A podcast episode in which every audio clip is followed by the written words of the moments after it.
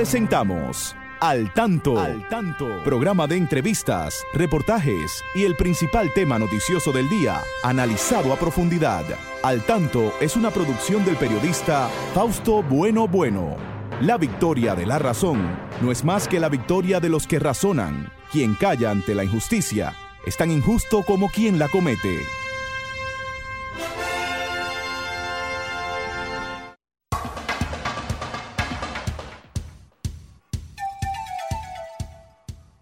Hola, hola. Buenas tardes, muy buenas tardes a todos. Aquí estamos en este espacio al tanto, como cada sábado a esta hora llegamos hasta sus hogares para informarles sobre las noticias de más interés, tanto en el orden nacional como internacional.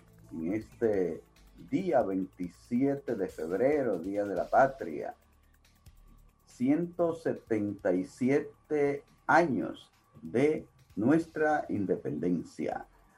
Saludamos a todos los amigos que ahí están siempre en Facebook, que están en la, en la web, que están en las ondas tercianas y les exhortamos a poner sus banderas, la bandera dominicana, motivo del Día de la Patria. Bueno, eh, saludamos aquí, entonces, para iniciar a nuestro equipo. Ahí está Franklin Tiburcio, siempre en la coordinación técnica, y está también Christopher Rodríguez Bueno, asistiéndonos para Facebook.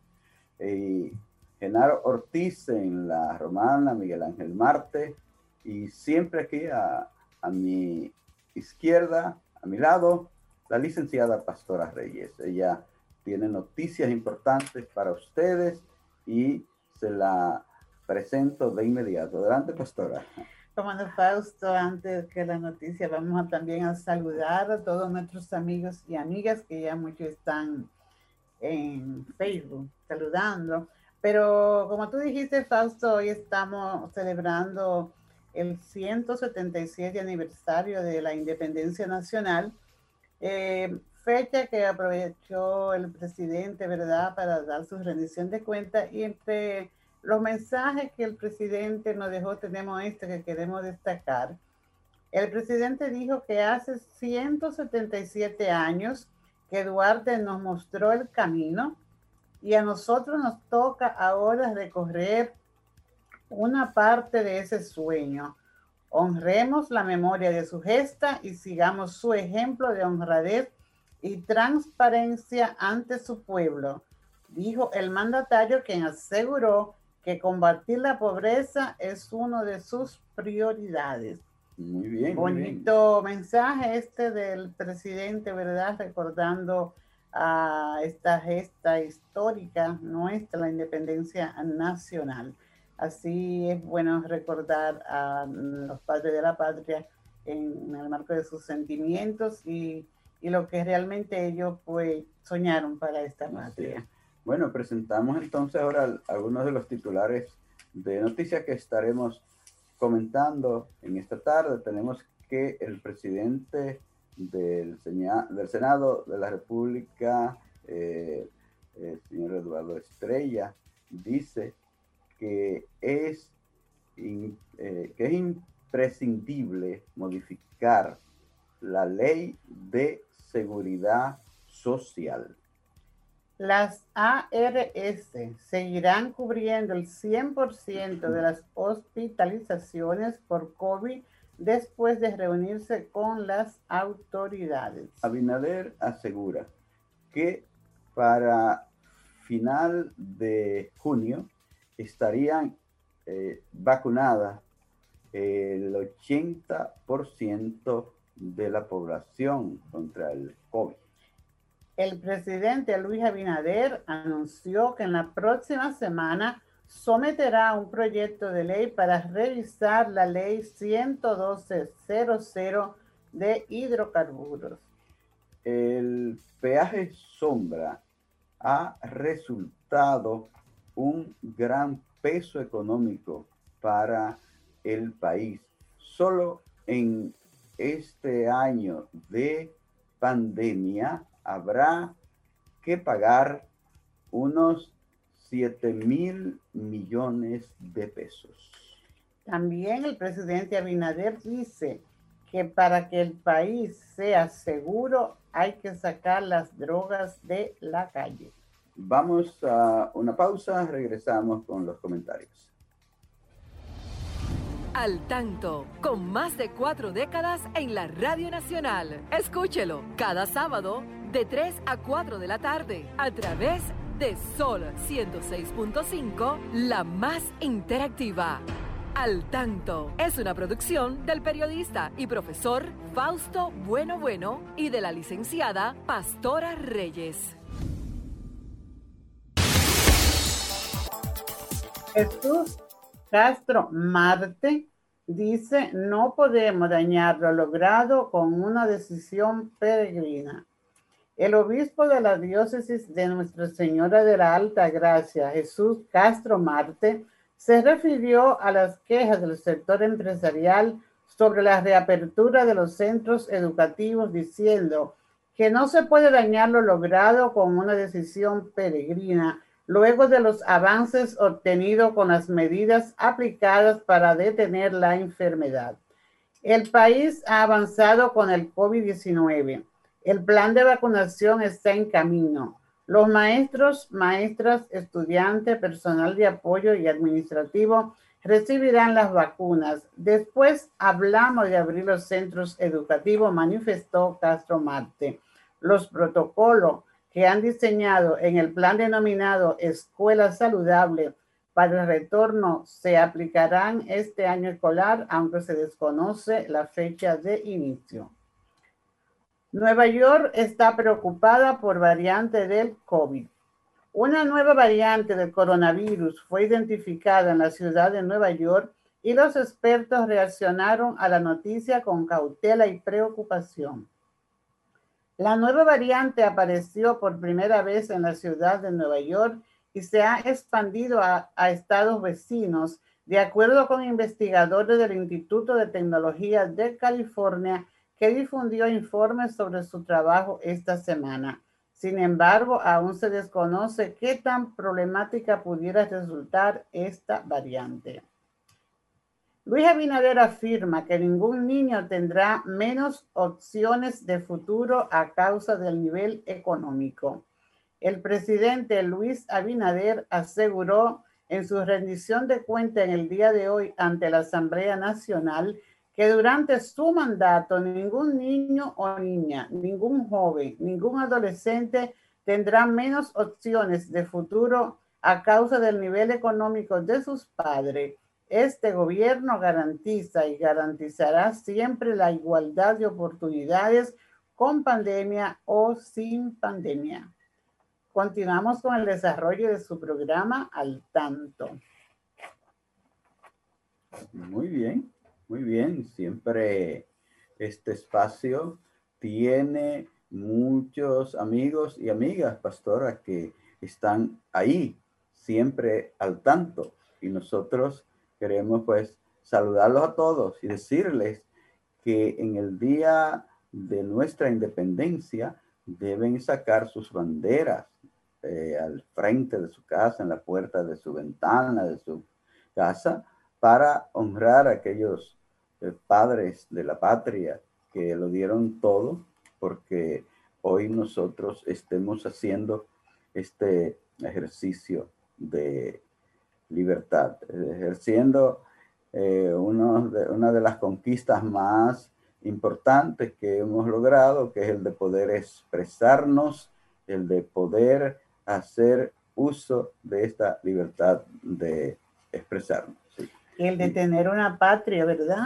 Sí. Con nuestros símbolos que siempre deben estar, como tú dices, al aire, diciendo que somos una patria libre, de contar con una república dominicana eh, siempre se dice como lo soñaron nuestros padres. Así mismo. Doctora, y hablando de, de la patria, hablando de independencia, hoy en nuestra sección de eh, la entrevista al tanto vamos vamos a conversar con un gran maestro, un gran profesor de historia, un gran investigador, el profesor Juan de la Cruz, que es catedrático de la Universidad Autónoma de Santo Domingo.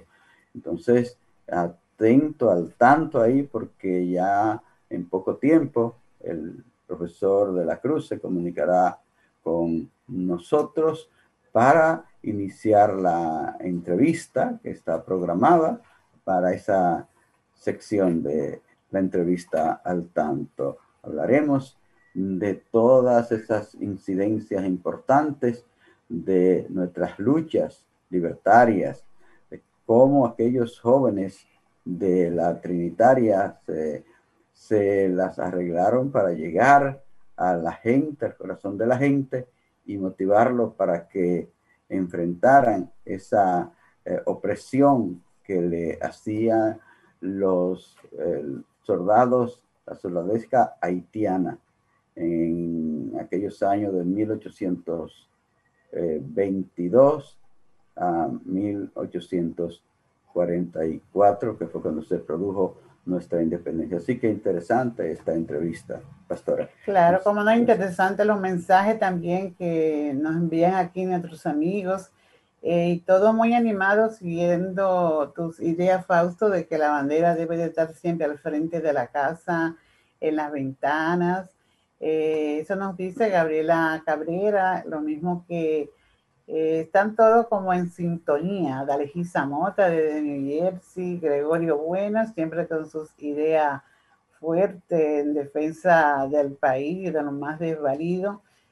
Eh, también Julio Núñez está en esa misma sintonía desde Florida. Y Ana Victoria Peña eh, tirándole viva y olor a la patria. Ah, oh. Ana Victoria Peña, Ana Victoria Peña Vargas. Nuestro saludo para ella y nuestra felicitación de cumpleaños. Estuvo de cumpleaños recientemente, así es que esa gran maestra Diana también va a estar hoy escuchando a un colega suyo que nos va a hablar de historia eh, importante. Así es. A los amigos que nos escuchan en la radio, en las ondas hercianas, también nuestros saludos y que pueden participar, así como lo hacen nuestros amigos que están en Facebook Live, lo, lo pueden hacer a través del teléfono. Les recuerdo nuestros teléfonos. Eh, desde el Gran Santo Domingo, eh, el 809-540-165 desde provincia, sin cargo el 1-809-200-165 desde Estados Unidos, 1-833-610-165 son nuestras líneas directas aquí en al tanto aquí en Sol. Y nosotros eh, recibimos con mucho agrado esa participación de todos ustedes. Hacemos este programa siempre pensando en ustedes, en las noticias que deben conocer, en las cosas que son importantes de conocer en el mundo, pastora. ¿Cómo no? Como el presidente hoy dijo tantas cosas buenas, lo que ha hecho y lo que se propone hacer, pero es muy alentador cuando, cuando el presidente dice que para el mes de junio estarán, promete, ¿verdad? Que estará el 80% de los dominicanos ya con su vacuna. Sí, eso, eso significa que entonces también la pandemia pues bajará pero no podemos de bajar la guardia, dice también el, director de la OMS, que hay que seguir eh, con las medidas del protocolo, de la mascarilla, de la, del distanciamiento, del lavado de las manos, la higiene, porque a él le sigue preocupando el, el tema, el país de Brasil, como sigue, casi no ha bajado.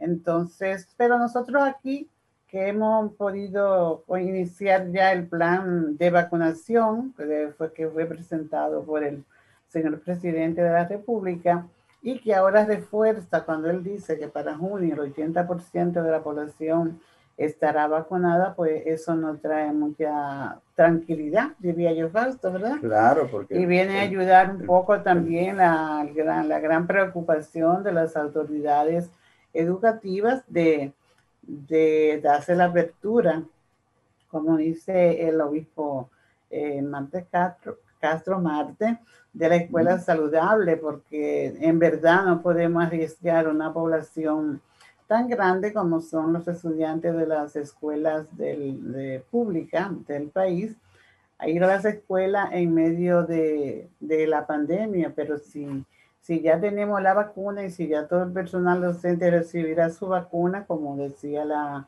la presidenta de la ADP, que se vaya más seguro, entonces aquellos padres que se han mostrado un poco reacio y negativo y con razón, porque ellos conocen sus comunidades, y conocen las condiciones de las escuelas donde van sus niños, bueno, es justo que se le que manden los niños, aunque eso está en la, están en la libertad de sí o no, de acuerdo a como ha dicho el señor ministro de Educación, que se llenará un certificado donde los padres pues eh, den su aprobación o no para que sus hijos asistan a las escuelas. Yo creo que esto es muy bien, que la persona eh, haga uso de las libertades, del derecho que le asiste, para de una forma u otra, pues proteger a, a su familia, porque en realidad si existen las condiciones, como sería el caso de los colegios eh, privados, ¿verdad? Los colegios, no todos, porque hay colegios que no reúnen,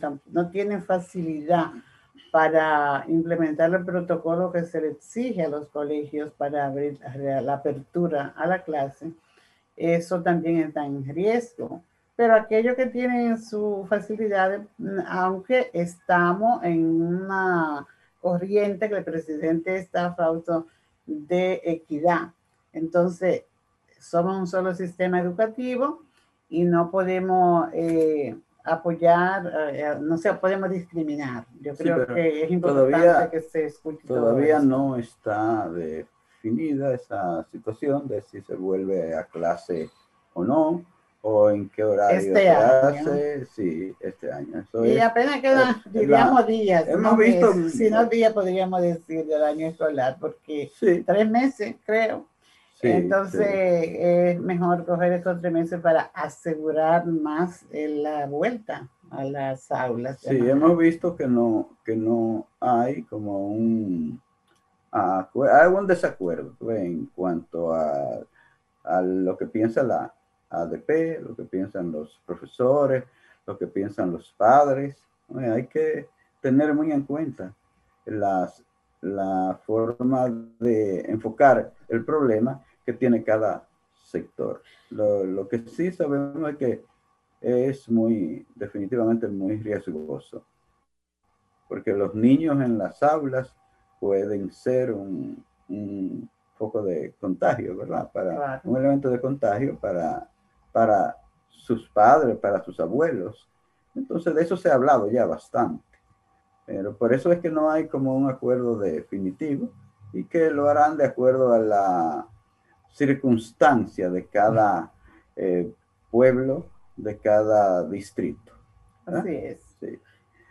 Bueno, eh, estamos eh, casi en tiempo de iniciar la, la entrevista con el profesor Juan de la Cruz. Esperamos que él se pueda comunicar bien con nosotros, atento y pastora, porque puede ser en cualquier momento él entre. También eh, Genaro Ortiz, que está en la romana y que se va a comunicar para eh, participar. Todos ustedes también pueden comunicarse con nosotros a través de los teléfonos, a través de Facebook, a través del medio que ustedes crean para Fausto, expresarse. otro, Sí. otro aspecto importante que abordó el señor presidente es el tema del agua. o el agua. Él dice, anuncia un gran acuerdo por el agua, eh, con una inversión de 8.850 millones de dólares. Yo creo que esto es muy importante porque a diario vemos la falta de agua potable. Entonces, eh, pues el presidente dice eh, que se debe aspirar a llevar el agua potable a todos los hogares y a tener, oye esto, ríos limpios, a lo que sancionaremos las extracciones mineras ilegales, cuencas y acuíferos en equilibrio y recursos hídricos garantizados para la producción agrícola también. Es muy probable que el presidente estuviera pensando por ahí, por Cotuí, por esas, esas poblaciones que hay ahí, que dicen que los ríos están súper contaminados que no pueden vivir ya cerca de ellos porque la, la compañía minera que está por ahí lo ha contaminado todo. Exacto. Sí. Eso lo llama también en, en, San Juan. los moradores de un sector que se estaban quejando porque no les llega el agua y ellos eh, decían que en ocasiones iban arriba a buscarla que no tenían, pero que ya no pueden ir porque el río está altamente contaminado. Entonces no tienen agua. Entonces, eso es importantísimo, este tema que habla el presidente de, del agua potable y hacer este esfuerzo. Yo creo que debemos eh, pues, apoyar este esfuerzo del presidente eh, a favor de que podamos disfrutar de buena agua y que todos los hogares pues dispongan de este recurso tan importante para la vida. Bueno, eso es así. Vamos a una breve pausa y continuamos luego. Al tanto, con más de cuatro décadas en la Radio Nacional. Escúchelo cada sábado de 3 a 4 de la tarde a través de Sol 106.5, la más interactiva. Al Tanto es una producción del periodista y profesor Fausto Bueno Bueno y de la licenciada Pastora Reyes. Seguimos en este su espacio al tanto cada sábado con ustedes. Conversamos sobre temas de interés y muchos, bueno, mientras esperamos uh, por la eh, presencia del profesor Juan de la Cruz, pues conversamos aquí sobre otros temas que, bueno, nuestra historia es muy rica, ¿verdad? En acontecimientos que pudiéramos comentar, pero yo sé que faltan algunos aspectos de la participación hoy. Tenemos una llamada, Fausto. Una llamada. Sí. Sí. Hola, buenas tardes. Hola. No se escucha. Bien, Fausto. Bueno, vamos, vamos a esperar de nuevo que se repita. Mira, a propósito de, de nuestros amigos de Facebook, tenemos una amiga aquí, me recuerda también uno de los, de los anuncios que hizo el, el presidente hoy, eh, saludando a Ana Saida por allá por el Día Piña.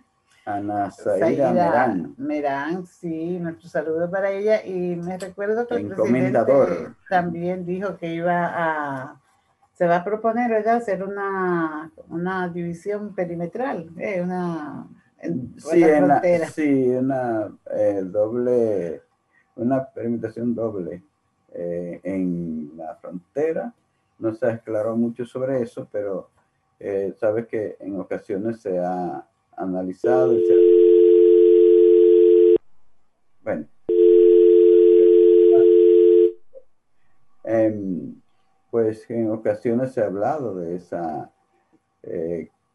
subir una una muro, un, ¿cómo se llama? muro, sí, ah, en nuestra frontera, pero parece que hablan de los lugares más, eh, mm, más urgentes, como los lugares donde están los diferentes pasos, cruces para la República Dominicana desde Haití, eh, sabe que en Dajabón, hay mucha gente en, en Comendador, en Jimaní, en Pedernales. pero como no se Está la llamada, Fausto, de nuevo. Vamos a ver. Sí. Hola, buenas tardes. Buenas tardes, Fausto. José Laureano reportando sintonía desde los girasoles. Muchas gracias, José Laureano. un saludo para Pastora y para, y para usted y para todos los radio oyentes. Gracias, Laureano. Sí, fíjese, aunque estamos en fecha patria, eh, en realidad hay que reconocer, digo, vi yo con buenos ojos el aporte que hizo el gobierno el día pasado para la investigación de, la Universidad Autónoma de Santo Domingo. ¿Sabe que la, universidad tenía, o sea, llevaba por lo menos un proceso de investigación a través de su finca experimental?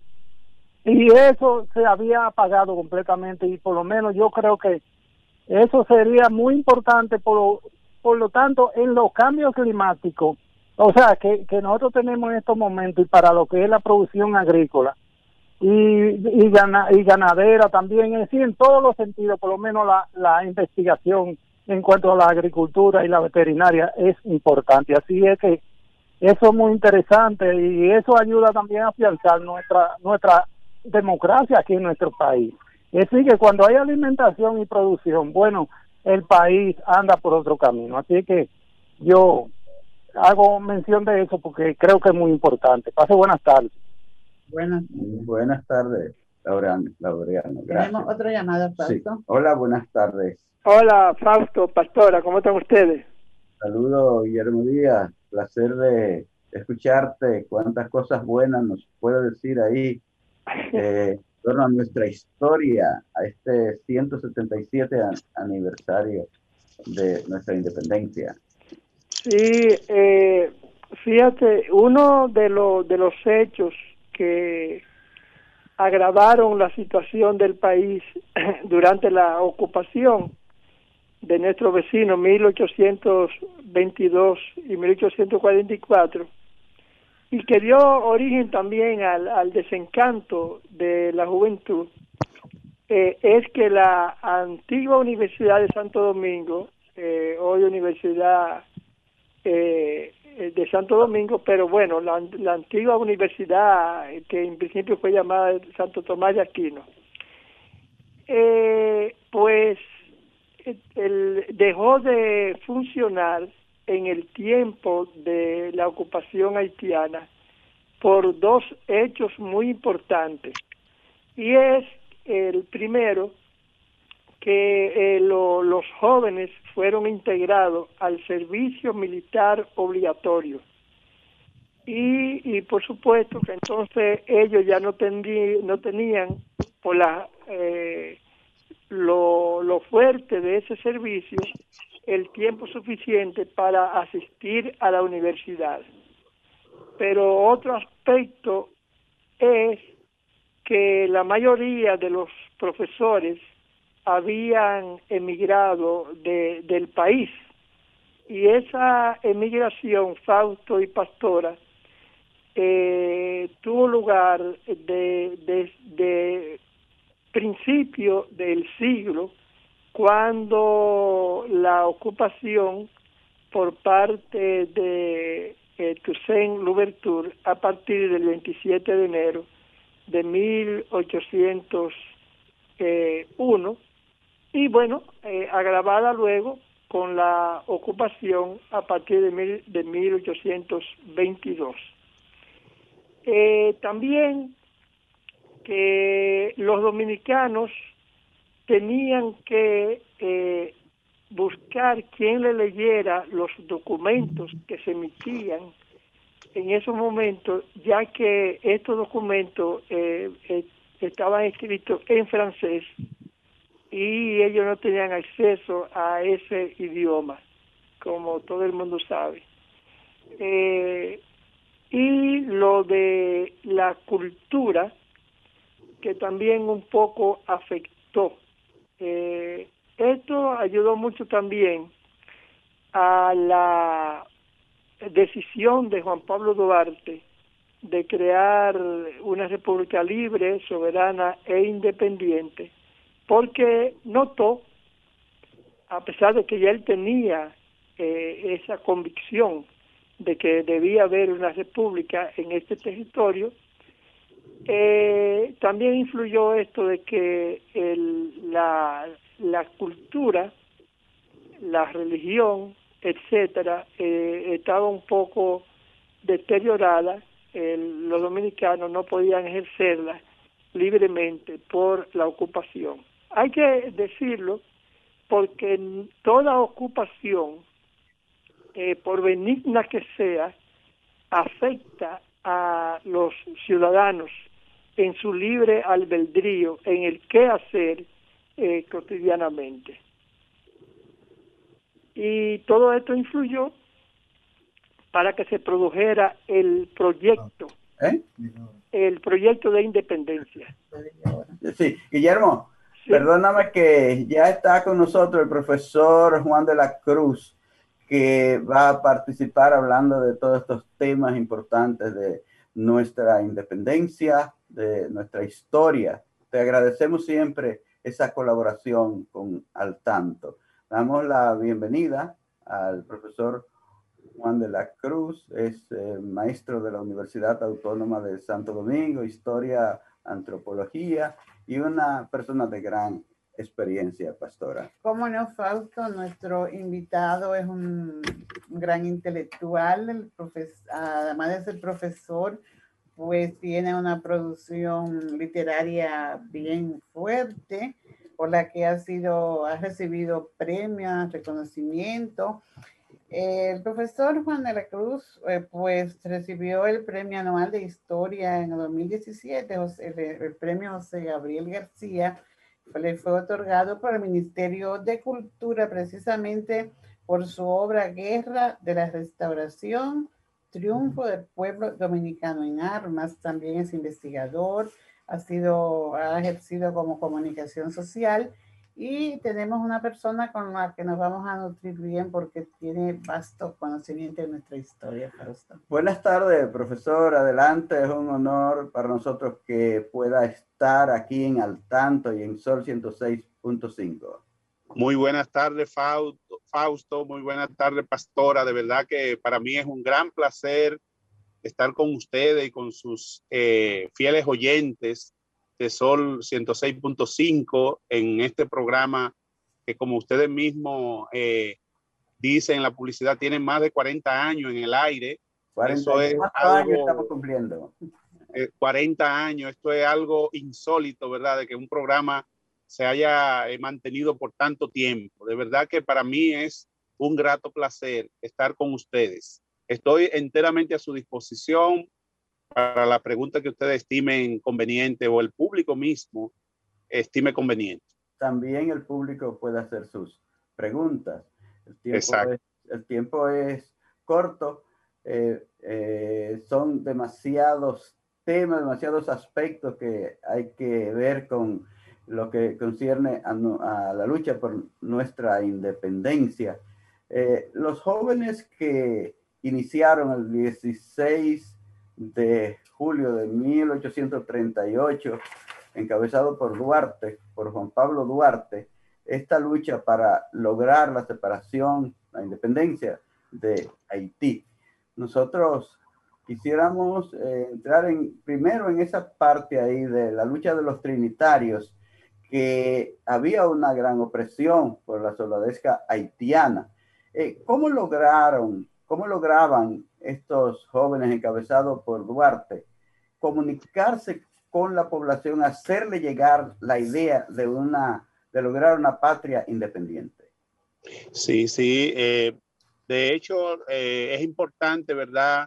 En primer lugar, decir que nuestro patricio Juan Pablo Duarte eh, logró desarrollar una formación política, filosófica, integral, una persona que había a los 16 años salió de nuestro país en el año 1829 junto al abogado y gran juez de la Cámara de Comercio de Santo Domingo, Pablo Pujols, con quien viajó primero a Estados Unidos y de ahí viajó a, Europa, donde pudo eh, permanecer por espacio de dos años en España, Barcelona, España, y allí la situación que había en Barcelona era una situación de agitación política por la independencia.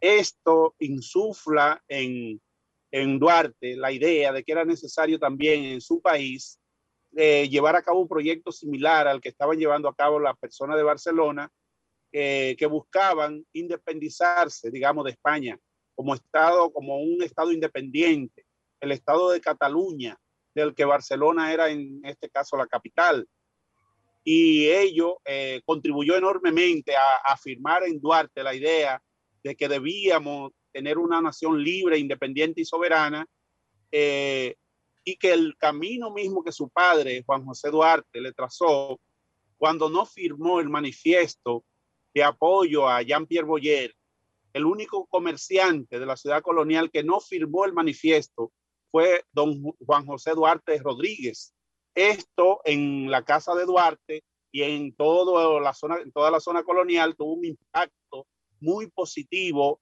en lo que es la mentalidad de Duarte. De manera que cuando él regresa a nuestro país en el año 1831, de inmediato viene con la idea de forjar un proyecto político eh, nuevo. Y es así como encuentra a su amigo José María Serra haciendo propaganda, eh, haciendo propaganda clandestina en contra del gobierno haitiano y se suma a él en esa labor. Duran alrededor de cinco años en esa labor de propaganda, de agitación de la población frente a la medida incorrecta tomada por Jean-Pierre Boyer.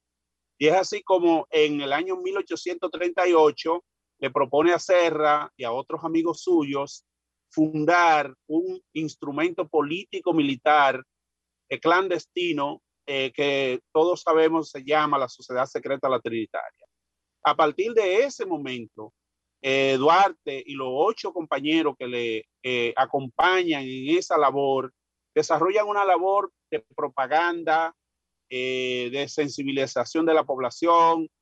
Eh, con los jóvenes de la época forman la sociedad la filantrópica que era abierta, pública, en donde a todos los jóvenes que estaban dispuestos a seguir eh, aprendiendo, desarrollando una conciencia cívica, patriótica, pues lo articulan ahí con el apoyo del sacerdote peruano Gaspar Hernández, que había venido a nuestro país en calidad de sacerdote eh, y había apoyado, ¿verdad?, a estos jóvenes en el ámbito filosófico y en el ámbito de la teología. Y todo ello eh, contribuye a crear una generación de jóvenes con una visión clara del proceso de independencia que había que librarse. Pero asimismo, Duarte, que había visto otras experiencias en Europa vinculadas a lo que era el teatro, propone la creación de la sociedad dramática, en donde esta, esta sociedad desarrolla una labor teatral eh, hacia la población en general y por esa vía ellos logran integrar también a la población llana hasta el punto que los soldados haitianos en varias ocasiones en esas presentaciones intervinieron creyendo que ellos estaban eh, presentando obras eh, inventadas en el momento. Y cuando le, piden el libreto, se daban cuenta que eran obras que Duarte había, o sea, que, que tenía un libro que no se estaban saliendo del libreto, obras clásicas de escritores españoles y de escritores de otras nacionalidades que ellos habían montado y que caían bastante bien, como es el caso, por ejemplo, de Brutus, que fue una de las obras representando la situación de Roma, pero también es el caso de la viuda eh, eh, eh, la viuda de Orgaz, entre otras, que de alguna manera representaban ese episodio de dominación que llevó a cabo Francia en España a partir del año 1808 y que combinaba perfectamente con la situación que había en nuestro país. De manera que esa vía, pero además la vía directa, donde varios de los trinitarios, como es el caso de Mella, como es el caso de Sánchez, como es el caso de Antonio Duverger, se dirigían a los distintos pueblos. El caso, por ejemplo, de, de Mella es claro, donde lo hacen prisionero eh, eh, el presidente que sustituye a Boyer, Charles Gerard, en Cotuí, mientras este desarrollaba una labor de propaganda política en Cotuí, fue hecho prisionero por Charles Gerard. Y el sacerdote de Cotuí, Juan Puiver, fue hecho prisionero igualmente, llevado a ambos a Puerto Príncipe. Es decir, que los trinitarios ganaron, dice el historiador José Gabriel García, que ya hace el año 1844 todas las municipalidades estaban bajo el control de los trinitarios. La población había votado por personas propuestas por los trinitarios y asimismo la Asamblea Nacional Haitiana tenía una presencia importante de los legisladores eh, trinitarios. Esto deja ver que ellos desarrollaron una labor política muy importante en unión con lo que era la iglesia de base en ese momento que estaba en contra de la dominación haitiana y al mismo tiempo lograron desarrollar procesos de alianzas con otros sectores, tanto en el país como en Haití. El movimiento de la reforma haitiana, que era contrario a Boyer, ellos establecieron un vínculo a través de Mella, de Ramón Matías Mella, a quien enviaron y logró un acuerdo muy importante con Borgelá eh, allá en, en, Haití en los Cayos de Haití y lo mismo lograron con los hermanos Santana, Pedro y Ramón Santana, acá, y luego en, en el exilio, cuando Duarte está en el exilio, Mella sugiere una unidad con Tomás Bobadilla y sectores que habían sido parte del gobierno de Boyer. Y toda esa alianza es lo que permite que el 27 de febrero ya estuviesen dadas las condiciones para hacer eh, la proclamación de la independencia de la República. Primero se reúnen en la Puerta de la Misericordia, en lo que hoy es la Palo Hincado, esquina Arzobispo Portes, y de ahí, de ahí, ahí se da el trabucazo de Mella, y de ahí caminan hacia la Puerta del Conde, y allí entonces el centinela Martín Girón, que era el centinela de entonces, procede eh, a, o sea, no se opone porque había sido ganado por Manuel Jiménez para la causa de la independencia y allí no se produce un solo tiro y Sánchez iza la, la bandera nacional eh, en la puerta del conde. Todo ese proceso entonces permite luego ir al Palacio Borgelá, que era donde estaba el gobernador Carrier, el gobernador haitiano Carrier, lo hacen prisionero y de ahí pasan a la fortaleza Osama, donde toman ya, donde estaban las armas, toman la mayor parte de las armas y de ahí pasan a la cárcel eh, de la zona colonial que estaba próximo a, la, a lo que hoy es la Catedral de Santo Domingo y de esa manera logran prácticamente tener el control de la ciudad. Es decir, que fue un proceso muy interesante el que vivieron los dominicanos hasta lograr el apoyo de la gran mayoría del pueblo dominicano. ¿Cómo se explica, profesor, que en el momento de la proclamación de la independencia, la noche del 27 de febrero, los trinitarios no, no tuvieran ninguna resistencia de los militares? Se supone que ahí estaban los militares, eh, tanto en la Puerta de Conde como en la Puerta de la Misericordia y luego en el Palacio de Borgerá. Eh, me gustaría que usted me ampliara un poquito sobre eso.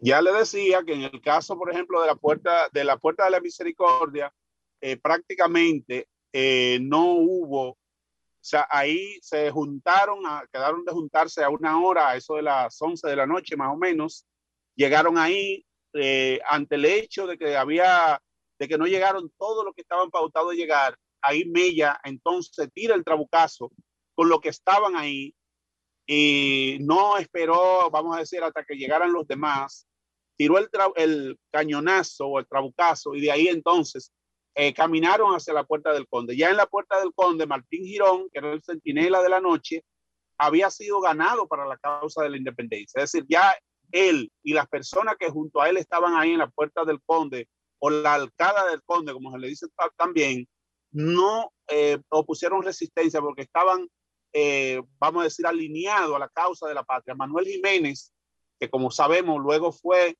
fue vicepresidente primero y luego presidente en el 1848 eh, del país, pues había logrado hacer un trabajo importante con esos militares eh, de, que le tocaba esa noche, vamos a decir, hacer la labor de centinela. Y es por ello que ahí, hasta ahí no hay resistencia. Cuando se toma el Palacio Borgelá, sí hubo niveles de resistencia, pero evidentemente ya era un, vamos a decir, un, una movilización ya masiva cuando llegaron ahí al Palacio de Borgelá y tomaron por sorpresa a la soldadesca haitiana en este caso. No hubo forma de que ellos pudiesen reaccionar eh, porque ya estaban sobre ellos prácticamente los independentistas. Y es importante destacar el rol de las mujeres en ese proceso.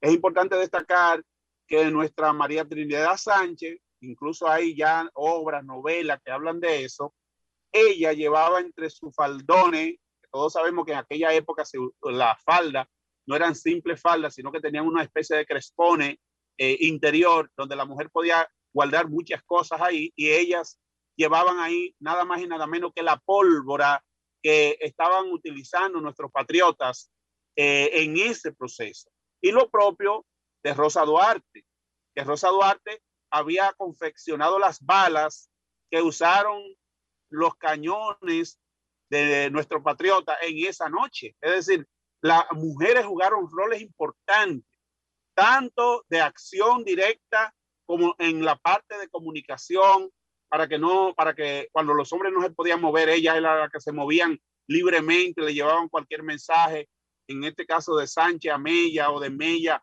a Sánchez o a Vicente Celestino y los demás. Por eso se le denomina a las mujeres, que muchas de ellas eran especies de comunicadas, porque desarrollaban una labor importante de comunicación entre los hombres que estaban encabezando el proyecto en ese momento, pero las mujeres mismas jugaron roles destacados caso de María Trinidad Sánchez no era nada más una comunicada, era una mujer con una entrega eh, total a la causa independentista. Por eso, un año después de la independencia, Santana, que se da cuenta de que es una líder de verdad, una, una persona dedicada en cuerpo y alma a la causa de la patria, la fusila junto a Andrés Sánchez y junto a, a Nicolás de Bari y a otros más, que porque sabía que era una mujer con una, un gran arraigo en la población dominicana.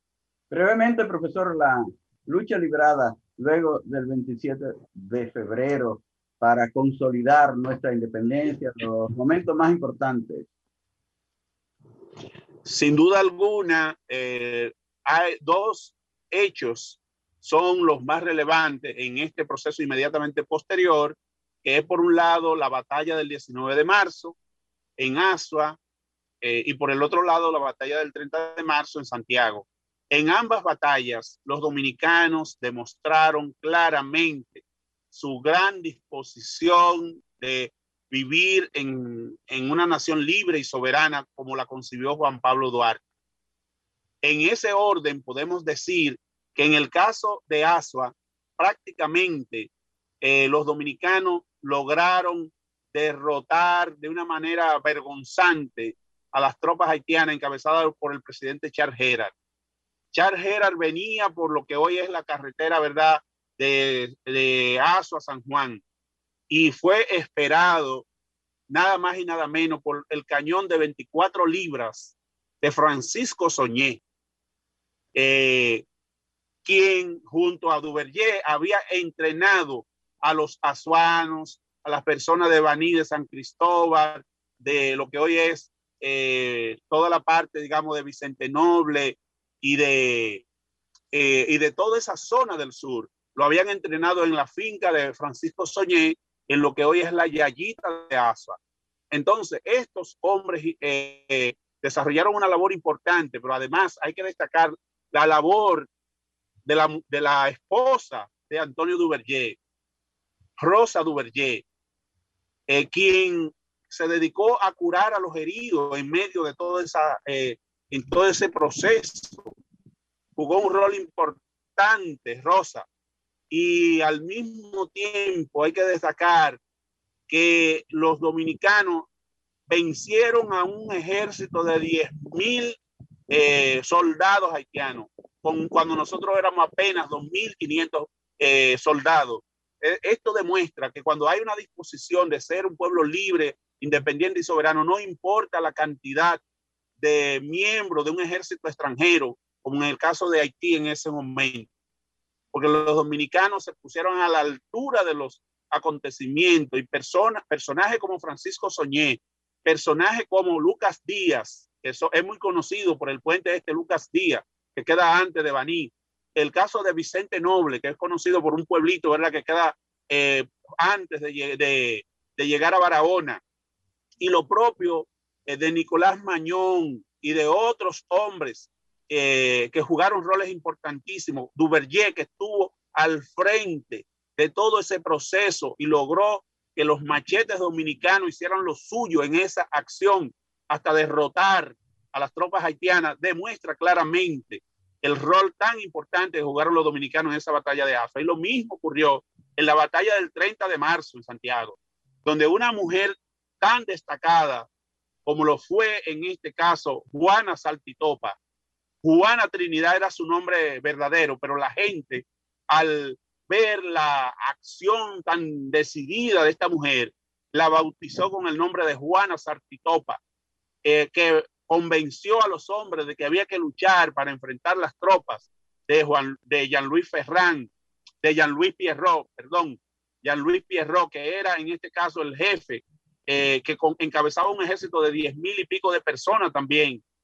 Y eh, de esa manera, los dominicanos encabezados por Inver, José María Inver, eh, en el caso de Mella, eh, llegaron los haitianos cuando él estaba en San José de las Matas conquistando nuevos adeptos para la causa y entonces deja a José María Inver a la cabeza y ahí entonces se produce la llegada del ejército de Jean-Louis Pierrot y lograron los dominicanos derrotar también ese ejército haciendo evidentemente uso de una estratagema de que lo de que el presidente Charles Gerard había sido asesinado, había, había muerto en la batalla del 19 de marzo. Fue parte del estratagema y en esa parte, pues evidentemente pudieron demostrar esa, que, el, que había una ambición de poder de Jean-Louis Pierrot. Esa ambición de poder de Jean-Louis Pierrot le llevó a dejar a sus muertos en el campo de batalla e irse queriendo recuperar el poder. Y los dominicanos demostraron con eso, además de la valentía, una visión eh, clara, táctica, para poder eh, derrotar al ejército haitiano que Jean-Louis Pierrot encabezó ahí. Es decir, el pueblo dominicano en esas dos acciones y en las otras que vinieron en años posteriores demostró claramente su disposición de ser un pueblo libre, independiente, soberano, tal cual lo concibió Juan Pablo Duarte. Y Juan Pablo Duarte fue un hombre de una visión eh, política eh, clara, nunca pactó ni con Santana, ni con Báez, ni con Bobadilla, ni con ninguno de estos sectores que no creían en la soberanía e independencia de la República Dominicana. Prefirió estar en el exilio por espacio de 20 años y cuando se enteró que España había sido, había anexado nuestro territorio, volvió en el 64, en el marzo del 64 y logró eh, ponerse a disposición de los, eh, del ejército restaurador para poder devolver a nuestro pueblo su soberanía. Esto demuestra que los tres padres de la patria jugaron roles importantes. Sánchez, porque fue el primero que se inmoló en San Juan de la Maguana, junto a su 21 compañero de, de combate. Eh, Mella, porque inmediatamente se dio cuenta de que Santana entregó nuestro país a España, se colocó del lado de los restauradores y fue ministro de guerra de los restauradores, llegando a obtener el, eh, la designación de vicepresidente de la República cuando cayó en cama con una disentería, ¿verdad? Que le provocó haber ido a calmar y a someter al general Pedro Florentino en San Juan, que estaba depredando toda esa zona en nombre de la revolución.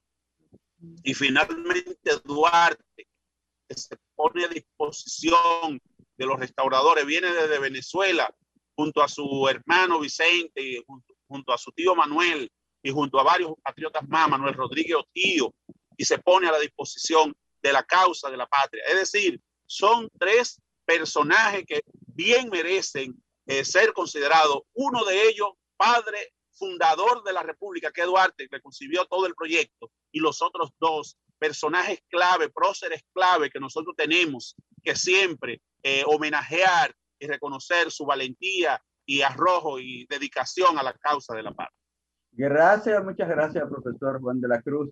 Tiempo lamentablemente se nos terminó para el programa, pero les dejamos las puertas abiertas de este espacio para que usted otra vez vuelva a orientarnos. Muchísimas gracias, ya le estaremos contactando en algún otro momento y conversaremos. Muchas gracias, profesor. Muchas gracias a nuestros amigos. Siempre a las órdenes, Fausto y Pastora. Encantado de verdad de estar con ustedes. Muchas gracias. Y con todo el público de ustedes. Gracias, gracias. Señores, muchas gracias. Fausto, queremos también despedir a ah, nuestros amigos ah, de Facebook Live, Andrea Rosario, ah. Esmeira.